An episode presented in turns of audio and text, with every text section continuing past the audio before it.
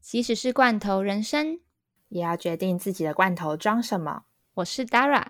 我是 Sunny，欢迎收听《罐头装什么》第三集。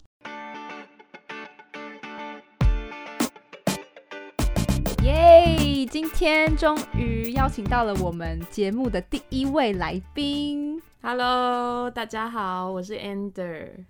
好，我今天要邀请到的这位来宾呢，其实他是我的大学同学。那他的经验呢，我自己觉得很特别，是因为他在毕业没多久之后去非洲当志工。我觉得这是一个蛮特别的选择，所以才会想要邀请他来到我们的节目，跟我们分享一下之前在非洲的一些经验。那 Ender 来跟我们自我介绍一下。大家好，我是 Dara 的大学同学。嗯，其实我在。出国前呢，我比较常接触的是剧场相关的工作跟影展的工作。只是当初毕业后其实是有一些迷惘，所以在工作半年后，我就选择到非洲去看看。所以你是毕业之后先在台湾先工作了一阵子嘛？但是你本来就有去非洲的计划吗？还是是因为想说先工作看看之后再去？哦，其实我原本是在大四上的时候决定我要去非洲，嗯，但是那个时候后来因为家人的身体状况出一些问题，所以我就延后了这个计划。过一阵子之后，我就觉得说，哦，我真的一定要出去，不然我可能就不会再做这个选择。所以我毕业后过了半年之后，就还是毅然决然就是出国了。所以心中就是从大四就埋下那个心中的小种子，就觉得说这件事情一定要做，只是可能因为现实上面的一些考量，就觉得说可能在演在演，只是你就会觉得说，哦，毕业半年的迷惘中一定要出去，不然的话以后你也不会再选择了，是这个意思吗？对，一部分是就是怕以后不会再有这种冲劲，另外一部分是我还是很迷惘，所以我所就以你会选想要嗯因为出去，然后去破解你那个迷惘的心吗？觉得说出去可以找到你的方向是吗？觉得有一部分也是这样，然后另外一部分可能也有抱有一些体验人生的，就是人生清单目标的达成的那种感觉。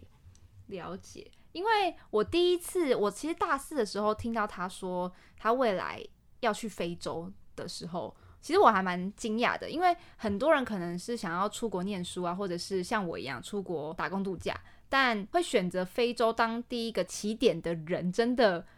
不多吧，而且我可以说真的是少之又少，所以我第一次听到的时候很惊讶。那到底是什么样的契机让你决定非洲，而且是在非洲哪边？就是我会选择非洲的原因，其实跟我高三的时候有关系，嗯因为我高三毕业的时候也因缘际会，就是参加了一个史瓦济兰，现在更名为史瓦蒂尼嗯嗯嗯，的那个国家的。嗯，志工团，对对对，应该是非洲唯一一个跟我们有邦交的，哦，对原对来对是这对样，国家。了解，所以是在那个时候，我第一次去非洲，然后大约是八天的时间，嗯，然一个后礼拜，嗯，在那一次的体验之中，我看到很多就是在当地服务的志工人员们，然后他们那种无私的大爱，然后我非常佩服。那你你那个时候在做志工的时候做的工作内容是什么？哦，其实那个就是一个参访团的感觉，所以嗯我们是到了几间不同机构所经营的孤儿院啊，嗯或是一些他们有在帮助协助当地水利工程之类的业务的那些机构去参访。嗯，然后同时可能如果有小朋友的话，我们可能就会跟他们互动，然后带他们一些活动。哦，所以就不是像你这次去是有点教中文，那个时候有需要用中文跟他们互动吗？还是没有？我这一次，嗯、就是在大学毕业后出去的这一次，嗯，是选择当初我参访的其中一个机构，所所以以对、嗯也是有用到中文的时候。了解。那你在出发之前，不是需要做一些准备？就像是你嗯要去做志工的话，其实是不是通常大部分的人都是一定要透过机构，不能自己去非洲当志工？嗯、我觉得主要的原因是因为签证，签签证证不容易拿到，所以我那个时候是有邀请函，然后因为我是跟机构合作，然后有拿到邀请函，我才可以顺利去申请那个签证，哦，所以其实台湾如果要去非洲玩的话，其实超级麻烦，真的哦、因为是多都没有麻烦邦交。呃，我记得，因为我那个时候为了 申请要去南非旅游，嗯嗯嗯，但是我有听说，就是我之前想要去摩洛哥，然后他嗯说如果要申请签证的话，好像要你要在出发的提前一到三个月就要申请，然后你对还你还要你你还要等买它，下来，而且你是不是你还要买好机票你才可以？你要买好机票，订好所有住的地方，然后最好还要拿到一张当地的邀请函，要拿到当地的邀请函。不然你就要提供所有的住宿证明什么的。天哪！所以你不是用旅游签证进去的吧？是吗？还是你也我不是，我就是以一个，就是我那时候还撸了我们机构的，就是 那有点像是我们的校长这样，然后就是请他帮我开了一个我过去南非做志工学术活动的哦那种，学术活动？，对对对的那种相关证明。好复杂的感觉哦。对啊，所以你在找机构的时候，有有遇到什么样的困难吗？有哎、就是其实我第一个，因为我其实比较喜欢欧美在教育上面的风格，嗯，所以我当初是跟一个叫 Heart for Africa 嗯的机构联络，嗯也是我当初高中有去参访的一个机构，是然后在跟他们联络的时候，我就用。就是超级认真，就是打一堆英文书信跟他们申请往来，然后其实来来回回十几封，然后都好像都要确定了，结果到后面他寄了一封信来跟我说，哦，因为我们这个志工活动是全程自费哦，所以你要准备六十万台币，哇， 所以其实当志工其实也不便宜耶，就是你很花钱。你要找到对的机构，不然的话就会像我们想象的一样，其实你去当志工，其实也是变相的一种，也要花蛮多钱的，就是你要帮助别人的同时，其实你也要付出蛮大的一个成本。没错，就是我们的可能我不知道，我们的思维可能就觉得，哎、我都已经去当职工，为对什么还要花钱？对，但是是可以理解这件事，因为在当地你也会需要你自己的生活开销支嗯出，那他们可能没有那么大的就是福利可以提供。六十万是不是太贵了？就是机票加签证有 有、哦，他那个时候还需跟要我说我要买自己的一台车， 哦、边真的开吗？这很荒谬。没有啦，其实就是可以理解，但是以我的那个时候刚毕业的能力，我没有办法做这件事，然后对不希望我做志工这件事反而变成是我一个经济的负担。，嗯，所以对，那个时候我这样会一本末倒置。对对对，我那个时候思考，虽然我很喜欢那个机构，但这样的出发点已经有点违背我的初衷，所以我那个时候就转而就找到我现在这个机构。那它是台湾的机构，我只要自费我的机票，然后跟签证费，其他在当地的一些食宿啊，它都会免费提供给我。那你有找很久吗？我记得你那时候好像跟我讲说，你好像蛮碰壁的，就是发现机构不是这么容易找。对，真的蛮不容易，而且可能我又是又会希望机构理念跟我比较符合，所以我那个时候有困扰一阵子，然后所以我你有就遇到机构跟你理念不符合的情况，是例如什么？是还好啦，就是后来我选择这个机构，它的风格就可能比较是填鸭式的教育，哦，填鸭式的方式，对，然了后解，可能很亚洲风格，很 亚洲，很亚然洲后又嗯打骂的，然后我自己是非常不你在太申请机构的时候可以看得出来这些端倪哦、还是嗯，我在申请的时候是没有知道这么全面，嗯但是呃，其实面试我的人就有稍微跟我说一些状况，但他的状况他是只说就是可能人际上的嗯问题，但我原本就没有担心这一块，嗯，但是。后来我发现，其实大家教学理念是有点出入，加上其实我自己去搜寻报道都找得到。所以你有因为觉得说找机构很困难，让你会有犹豫吗？还是就觉得说我一定要找到，我一定会找到，所以就不会让你会觉得说，那我不要去非洲好了。呃，我觉得因为我的想法会比较决定要做，那我就一定要做到，所以嗯就虽然碰壁，但我就觉得不行， 老娘一定要找到一个机构让我去。所以你前后找了多久啊？ 其实，在我第一次失败之后，我就先去我高中那个参访团，然后对找那一位主任，然后就询问他有没有 推荐的机哦，构。了解，就是还好我有这个资源，所以你就这样，样问来问去，对对终于对，找然后到就找到了，蛮顺利的。那你一开始到那边之后，你的工作内容是什么啊？我在那边，其实我是以有点像是文书处理行政人员的身份过去，然哦，后所以你在去之前，你就会知道说你的对工我作的内容，对不负对？责，因为其实他们那个时候非常缺华语文教学的老师，嗯但是我没有相关的证照，就是没有办法。但他们是有知心给老师的，所以他们也是希望你会有相关证照才可以当老师。对，理论上会有这样的期望啊，但嗯当然就是有这样的人才不一定会想要去非洲，是啊所，以是对，啊，是啊，其实后面就会变成我原本过去的时候是负责当地的小朋友的活动什么的，然后其实真的没有什么事。嗯，后来我们的校长他就询问我说，我可不可以负责帮忙带一个班级，然后教他们华文。而且我那个时候很惊讶的是，你跟我分享的时候说，哦，因为你们这个机构是台湾的机构，所以里面的小朋友都会讲中文，其实中文程度蛮好的。对然后我就很惊讶，就是在我们的机构，你就会看到一群黑人小孩，然后讲着还不错的中文，流利这的样中文。对， 非常有趣的画面。所以他们是小学生吗？哦，因为我们是一间孤儿院，然嗯后我们儿童的年龄从三岁到十八岁都有。所以对是在同一个班级里面。没有，我们是我们有自己的国小跟高中，因为他们的学制哦只有分国小跟高中，国小跟高中，所以哇，中间超大的一个 gap，但是是他们其实就是国小，小六年，然后高中六年，哦只是他们没有分了国解了高，对，他国们是小直接六高年，高中，中六年，是在非洲都这样吗？还是就是应该是你在在非的那洲边的学制就是这样，哦，原来是这样，长知识哎。对啊，蛮有趣的。所以你平常一到五的你的 routine 是什么？平常起床啊，然后就开始教书吗？其实就是超级悠闲，就是真的吗哦，但我们因为我们机构比较严格一点，然后就会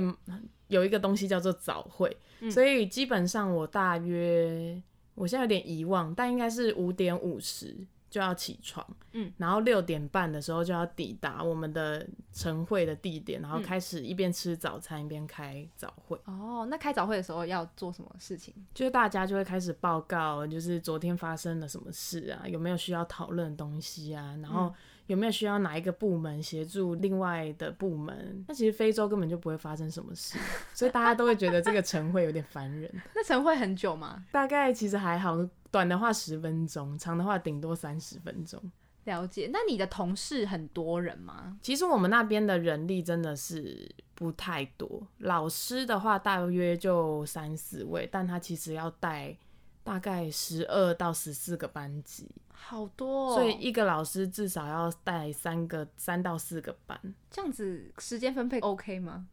就是如果是真的有知心的老师，那他就变成他一天要带三个班，上三堂课。而且你那个时候去的时候，你是唯一一个人自己过去的，对不对？所以他们是原本就在那边的老师，你只是中途加入的。哦，没有，因为其实老师跟志工他的方式都是一样，就是年聘制，就一嗯年一聘。了解所以他们也很多，就是跟我同期过去的老师大概就有两三位，哦，了解，是以一年一聘的方式，但只有一位老师待了一年。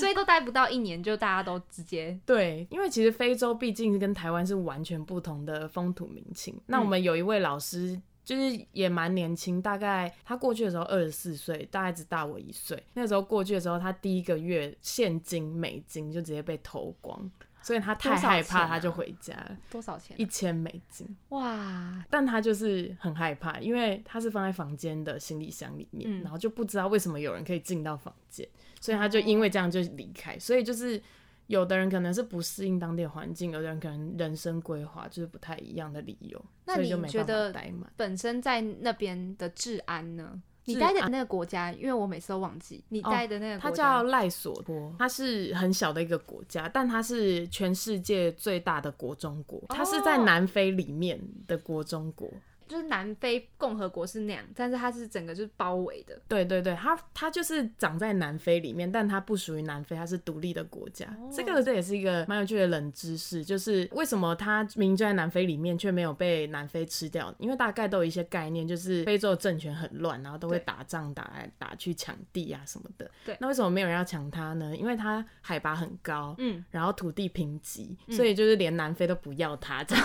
想让它就是哦，所以把它就是丢掉。所以就土地贫瘠，就是连那个种农农业也没有什么经济价值，所以就算它是一个非常大的一个领土，但是也没有人要它，它只是对一个全世界最大的国中国这样子。没错，它就是可能只哦有这个点可以炫耀，还有它的海拔很高，然后这一点也很有趣，因多为高啊？好像是两三千，我印象中真的蛮高的欸，平均哦、是整个国土的平均，它是一个高原的感觉。对对对，有一点像这样，所以非常冷，嗯所以很多人都会问我说：“你怎么没有变黑？”然后非洲是不是超热？嗯，然后我过去的时候，因为他们南半球，我大对概是五月的时候过去，那已经是冬天了真。对，是他们的冬天。我都零下，就是超超冷，哦然后早上六点还要就是爬起来，就觉得超痛苦真的假的？你你那时候去的原来是原来是冬天哦、对，我在冬天过去，然后它的温度是零下，但是因为它很干，嗯所以就没有像台湾会到那种锥心刺骨的冷，但是是是冷的。所以你在那边生活的时候，其实大部分的时间都是冬天诶、欸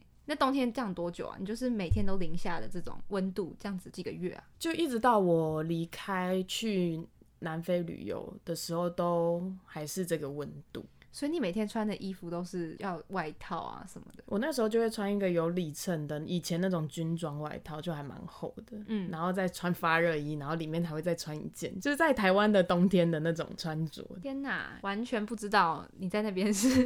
如一此个可冬难天的一个冬天的情况。对啊而且真的会，因为我们对非洲可能就会有一些既定印象，就觉没得错说都很热，结果没想到你去的那个地方竟然是一个高原，还零下，真没的错是。好神奇哦！但非常有趣的是，就就算它就是这么冷，就是你走在外面，就是台湾的冬天，它也是会有很大的太阳，可能是因为在高原，而且它的感觉没有紫什么外遮蔽物，感觉嗯紫外线也很强，对，蛮有趣的。所以你平常就是早上起来开那个晨会之后就开始教中文，那你要教几个小时啊？哦，因为我不是专业的教学老师，所以我只有带一个班级，嗯，然后就还不错，就只要教四十分钟就好。但我还有另外的行政业务要处理，所以你们要备课吗？需要我们有固定的教材，然后怎么备课就看老师个人。其实机构并没有干涉我太多，所以我就会自己嗯把佛系课，对对对，蛮佛系。然后就那边的小孩跟亚洲小孩是风格，至少跟台湾是完全不一样，哪一种风格？你在指哪一方面？就是。小朋友在课堂上会展现的自我，就是不会像嗯、呃比较亚洲社会可能比较压抑，老师问有没有问题，然后都没有人举手，他们可能就是很喜欢蹦蹦跳跳那种感觉吗？观众朋友们可以先猜测一下，不然请 Dara 先想一想，你觉得他们会有什么样的反应？可能就是意见比较多吧，意见然比较后然后会想要一直表达自己的想法我觉得这可能比较是欧洲式的，哦，是吗？欧美是他们小朋友的表现。那嗯在非洲小朋友的表现呢，就是他们会站在桌子上跳舞啊，哦然后唱歌啊，然后完全不听你讲话，然后咬铅笔、吃铅笔，然后这是咬一个很咬糖果、垃圾，所以是一个很失控的状 态，很失控，很好笑。所以每天都很失控。但是重点我必须要说，这些小朋友都是非常聪明。想想他们要学自己，赖索都有自己的方言语言，嗯嗯然后加上他们的官方语言是英文，所以他们要会英文。是然后他们又在就是中中华文化的机构，所以他们要会中文，所以他们是三语，就是很哇算是很聪明啦。但是会有这样的行为，我觉得跟民情有一点关系。嗯，对，我所也以不你是会很跟懂他，反正你很你很会跳舞，所以你会跟他们 一起。哦，没有，舞我就会叫动他吗们安静。 但是，因为他们真的太爱跳舞，太喜欢音乐跟是这些东西文化，然嗯后跟他们自己，其实他们有一种天生的舞感，我是很欣赏。然后加上我自己也蛮喜欢舞蹈，嗯所以我后来就把礼拜三的固定课程改成跳舞课。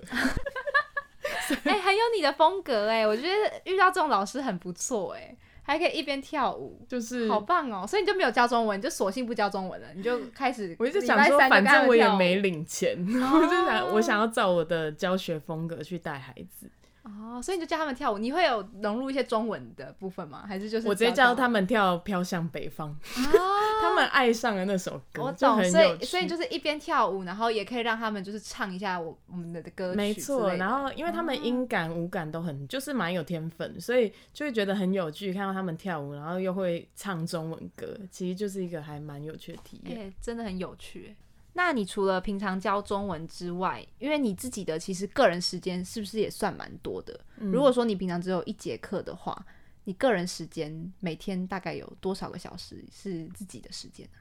其实我备课顶多一天花一个小时吧，然后下午教个四十分钟。嗯如果其他的部门没有需要我协助的话，其他的时间我都还蛮可以自由运用。那所以你平常的嗯时间都是在做什么？其实我平常也蛮废的， 就我可能没有，因为其实他要去非洲之前，我就有问过他，他就有说有一些想要做的事情，譬如说跟影像创作啊、画画啊，或是画缠绕画吗？缠绕画是不是也是你的对其中一个想要做的事情，或是摄影之类的？我记得我有看到你有发了一些文章之类的。哦，好，这个可能就是有一个心路历程。嗯我一开始可能觉得，哦，就是每天这样子废，我真的不行，太太无聊了。就是那个那边的生活步调真的很慢，嗯然后很悠闲，嗯导致我觉得我好像过得太安逸。就是因为他们其实还是有网络啊什么的，所以我就开始看一些电影，然后写一些类似影评，嗯就是投到一些杂志平台。那个时候我就会运用假日的时间，我就会到，因为他们只要稍微走个三十分钟，就会有那种渺无人烟的平地，然后很漂亮的风景是台湾看不到的，在那边做一些影像创作。嗯主要是因为我以前一直对女性议题很有兴趣，所以我在是那边有拍一些全裸的自拍，嗯，然后就是主要是在讲身体自主啊这类的议题。我有听过你拍，你说我说你这是谁帮你拍？你说你自己架脚架拍的。对，我就在那边，因为 那边就是渺无人烟，所然后以就我是完很多全不草用， 对，完全不用担心有人会经过。然后我就自己把衣服脱光，然后先脚架先架好，然后相机定个时，稍微对个焦。然后我觉就得真的自己超裸艺拍术，的，看到那个照片。我觉得是一个蛮有趣的体验，而且好像在非洲才有机会去做这样的尝试。但是你也蛮多自己的跟自己对话的时间吧，就是不管是你在做那些创作的时候啊，或者是写文字的时候，其实非常大量，因为我有前面有提到，我是因为对未来有点迷惘，所以才到非洲来。嗯，然后在非洲，我的确透过了这样的时间去反思我未来要往哪个方向发展，包含我在创作过程，我就觉得哦，我很喜欢文字，然后或是画画啊什么的，嗯，这一些创作，然后或是跟小朋友的相处，其实是一个蛮大影响我的因素。就是因为我们的小孩都是孤儿嘛，他们其实是有家人的，是只是可能双亲就是有一方失亲啊，或是什么的。就是在看他们的时候，我前面有提到他们很聪明，但是他们会有一些很脱轨的行为。我其实一直想要去理解这件事情，然后你是说在课堂上面会有一些脱轨的事情吗？就是是台湾的小孩，你就会觉得你跟他说不要这样子，然后他就会听哦你的开始去审思为什么不要这样做，为什么大人会骂我。嗯但在那边不会，他们就是很自我嘛。呃，有点自我或是故意的反叛，所以你就会开始思考，哎、小朋友为什么会有这样脱序的他们其行实为？是需要别人的注意，没这种错感，觉，没错，对不对？就是我一开始，因为其实其他老师有一些老师就很不理解小孩的行为，然后就会说他们就是坏孩子。嗯，但当我自己在带一个班级的时候，我发现其实有一些东西是不需要用打骂的方式去跟他们沟通，因为他们其实都很聪明。嗯。只是你要去理解他们内在的想法。那个时候，我有一个很印象很深刻的孩子，就是他大概是小六到国一的年纪，就是青春期的小男孩。嗯，然后他就是非常非常的叛逆，就有点像那个班上的老大哥这样，就是就是喜欢在那边耍帅啊，然后又对上课兴致很缺缺。包含我在教跳舞的时候，他都还装病。然后有一次我真的被他生气到，就是因为他那个时候我在教跳舞的时候，他又不想要跳舞，就整个很摆烂的状态，很摆烂，就是极度摆烂。然后重点是他也态度也很差，就是那种嗯不要那种， 就是那种小屁孩。然后他就跟我说他不舒服，嗯然后其实我内心大概略知道他其实没有不舒服，他只是不想做。但我决定给他一次机会，我就说好，没关系，你不舒服，那你现在去找保健室阿姨，嗯，然后你真的要去找保健室阿姨哦，因为我明天会问保健室阿姨你哦有没有过去，嗯，就是我有先跟他做了一个前提。我给他们的教育就是，我不希望他们说谎或欺骗，这是我最忌讳的。就是他们考试都可以不及格没关系，但是至少我们人的基本的品格，我觉得这是很重要的。所以我就跟他说：“好，你现在去找保健室阿姨，你再回来，我会去问保健室阿姨你有没有过去。”然后他就说：“好。”出去了大概十五二十分钟，然后就回来。嗯然后就说你有去吗？他就说有。那你还好吗？然后他说哦没事了，这样这一天就过去了。隔天呢，就真的跑去问保健室阿姨，保健室阿姨就跟我说，哦，他没有出现呐、啊他没有过来。我们昨天带孩子出去看医生都没有在这里，你就火了，我整个火大，因为我就觉得我都已经跟你说不准说谎，不能骗人了。对。然后其实那个时候我演了一个很很白痴的戏嘛，就是我跟、我跟隔壁的老师说，因为隔壁的是一个很严格的老师，嗯然后他们都很怕那位老师，然后我就跟他说，那我今天呢会把这个小朋友呢假装赶到你的班级。让他反省两天再回来，嗯，然后我就是演了跟一出戏对这样我就跟隔壁的老师演了这一出戏，然后他也是一样，就是很拗的脾气，然后就说我不要，我不是属于那个班级什么什么的，嗯然后就被我拖过去了。嗯，然后过了两天他再回来，那个老师就叫他跟我道歉，但其实这个不是重点。然后我就是也趁机跟我们班上的同学说，哎，你们知道为什么就是会被老师请到别的班级吗？然后他们就说，哦，知道，因为他说谎。我就觉得这是一个蛮好的机会教育的方式。只是后来让那个小朋友回来之后，我觉得他的状态还是不是很好，所以我就在当天我就跟他说，下课的时候你留下来一下。然后他就说好，我就跟他说，就是老师并不是不喜欢你，或是想要故意找你麻烦把你赶走，老师是希望你知道老师是很关心你的，然后我不希望你有这样说谎的行为。那他有理解吗？最后，然后就是嗯蛮感人的，就是在经过这件事情之后，我后来跟他培养感情，因为我后来我跟小朋友都有一个默契，因为他们都要起立敬礼嘛，就说谢谢老师，我就说，哎、那我们班就不要这样好了，就是你们离开的时候跟我拥抱或握手，就是我希望跟他们多一些互动，对真的互动，真的身体上的一些，不是有种亲密上上对下的那种感对觉。啊对对，比较像朋友这样。在最后一天我教他们的时候，我有跟他们说，然后那个小男孩就是因为男生通常不太喜欢跟我拥抱，他们都会跟我握手，然后他就自己主动抱我，然后我那个时候就真的很感 动，你哭了吗？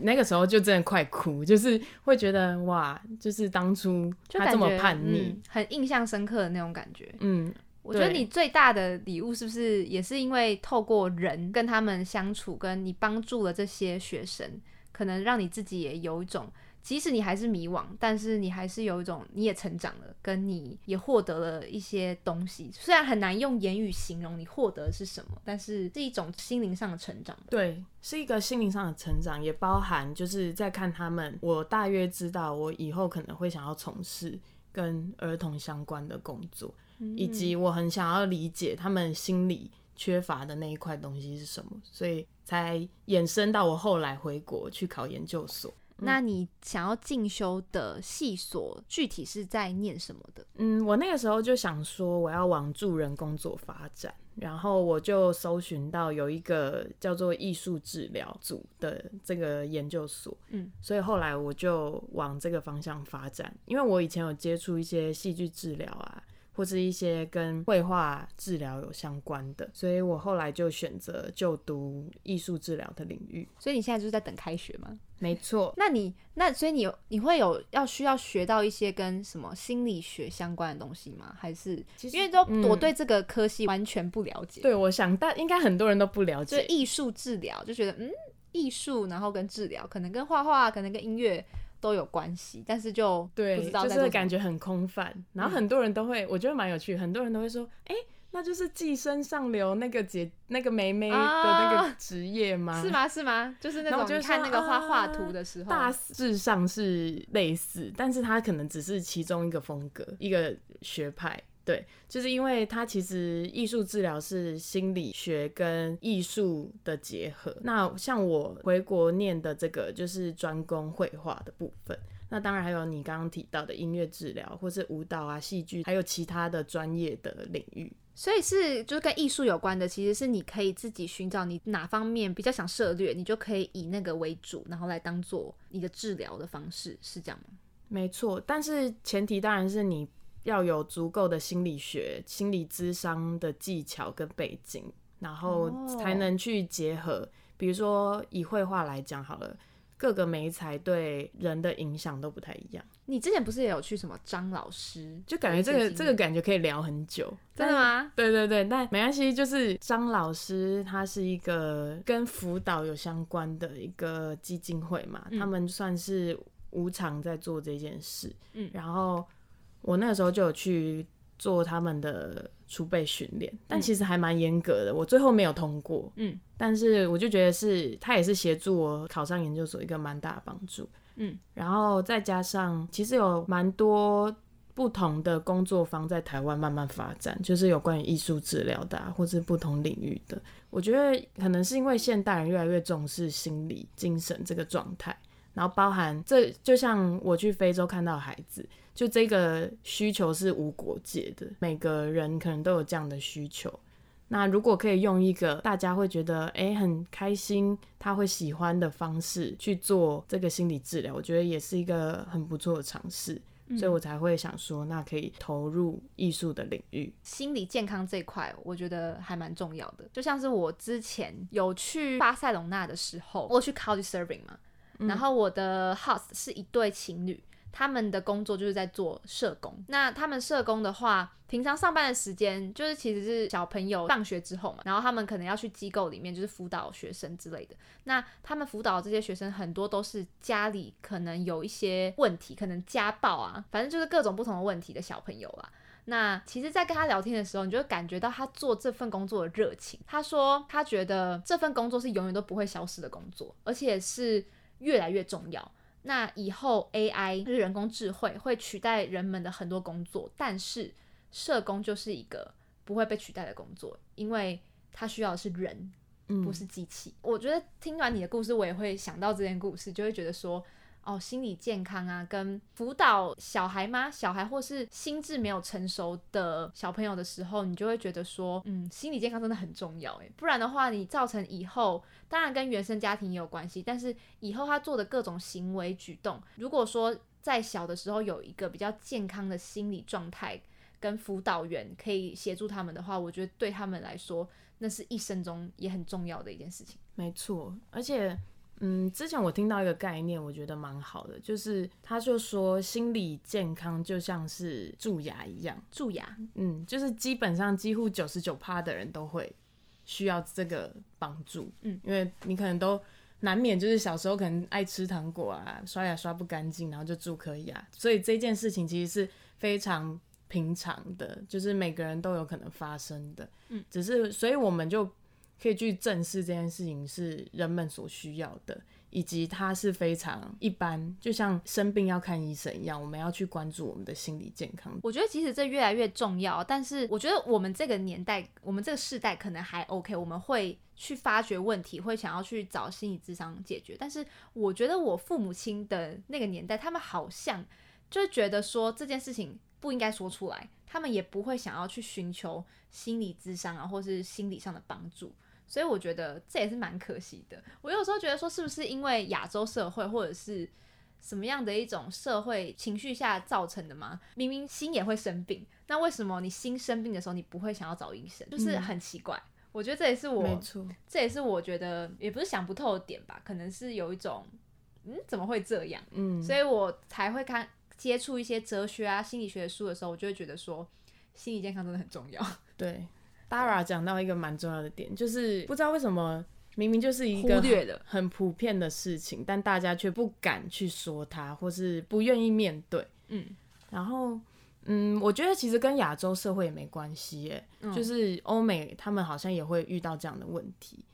但我也必须说，因为有些人就会觉得，哦，我可能现在很忧郁，那我是不是就要去透过看医生或是什么？其实我觉得是不一定，可能有的人他的忧郁他是可以自己去处理，那可能有的人的忧郁是因为他真的有脑部上的病变，所以他需要靠吃药来解决。也有可能有的人的忧郁是因为他的原生家庭或是他过去的经历嗯带给他的影响。那也有可能忧郁本身，他就有可能纵观这么多面向的东西，而促使了我现在忧郁这嗯件事。所以应该是说，每个人要去找到自己能够接受的方式，然或后是去排解的方式。对，然后去处理自己的心理健康。可能我真的失眠，我真的很痛苦，那我可能会需要医生开药的协助。那可能我心里有一些东西需要抒发，那我可能需要找心理咨商师，或是我这些东西我都没有办法用言语表达。那说不定艺术治疗是可以协助我来开放自己内心这一块伤痛，去处理它的方式。所以我觉得其实方法很多种，只是我们都要用一个开放的心胸，以及去了解我们自己的状态，然后去做对自己比较好的选择。期待你未来就是在研究所学的东西，然后可以再上节目跟大家分享。好，就是这一这一块也是非常有趣的。 好，那最后我想要问你一个问题，像我们呢、啊在踏出去之前，都会觉得说，哦，好困难哦，好迷惘哦。嗯，但是你不觉得，就是真的踏出去之后，才发现，诶，其实没有这么难，其实我们可以很勇敢。你对这些想要踏出去，但是还没有勇气踏出去的那些朋友们，有什么话想要跟他们说，鼓励他们的话？这个时候就要讲一些有有一些拔辣的很拔拔辣的，对，很拔辣的话，就是我觉得你要知道自己要的是什么。那嗯如果你确定这就是你要的，你就可以直接出去，就直接做。但其实我必须在讲，就是我不觉得像我们这样有点像是一个像 working holiday，或是像我这样去做志工，就有点像是一个 gap year 的概念。对。然后我不觉得 gap year 可以让我们找到真理，就是我超同意这一点。对因为因为可能很多人会觉得说，哦，你踏出去了，你就感觉好像可以一定得到，你好像就找得。到你的目标，但是并不会。其其实没有，但是我觉得最大的不同是你真的踏出去之后，你可以看到的东西，跟你选择嗯的东西，跟你没有想过说啊，原来你也可以有这种改变。我觉得那都是你踏出去之后你才会发现的，而不是说你在别的国家生活了，在别的国家工作了，你就可以找到哦人生中的置业。我觉得有些人可以，但是我嗯并觉不得是每个人对，，而且其实我觉得这是非常不简单的一件事情。没错。因为即使你踏出去了，你还是要遇到很多现实层面的东西。不过那些你心理上的成长，我觉得那个是很难取代的。我觉得就是你踏出去之后，你就会发现跟你想象的绝对不会是完全一样的，甚至说不定七八成都是你完全没有想过的体验。但是这些体验都会成为滋养自己的养分，它都不会是白走的路。对所以只要觉得我现在确定我想做这件事，然后我可以为我自己决做的决定负责，那我就可以直接出发了，就不需要想那么多，因为你永远不知道未来会发生什么事。对，就像这次遇到疫情，你很多事情现在不真做，的以后可能永远都不会做。没错，好，那我们今天的节目就到这边，谢谢 Ender 的分享。谢谢 Dara。如果喜欢我们的节目的话，欢迎关注我们以后的节目内容哦。那我们就下集见喽，拜拜。